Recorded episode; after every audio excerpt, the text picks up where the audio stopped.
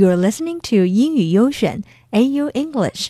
Hi everyone，今天呢，我们接着上期来说剩下的五个标志，准备好了吗？Let's go. Number six, you think long term about the future. Are you dating them as a backup when you're still waiting for the right one, or are you already excited about being forever together with them?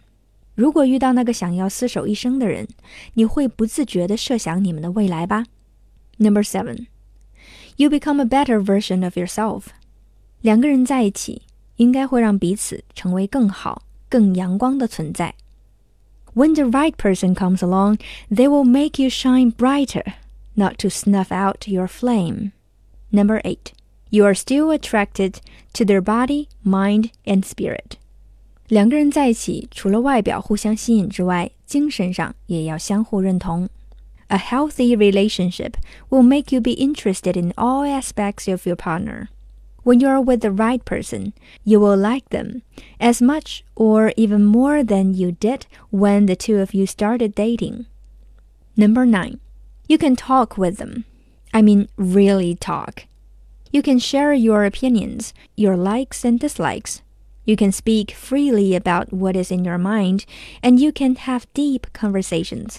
当你跟他聊天的时候，会有可以敞开心扉的安全感，不用担心我这样他会不会讨厌我呢？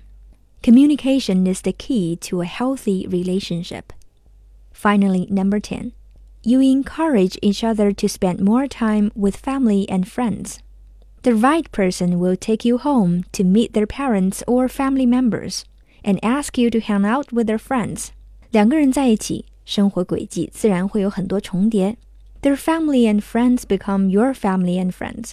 You are not hiding each other from everyone else, and your partner also wants to see you hanging out with your friends. They allow you to still live your life. 这十个标志虽然不能完全定义两个人的关系，但希望对大家的生活有帮助吧。Have a nice day, everyone. Talk to you next time.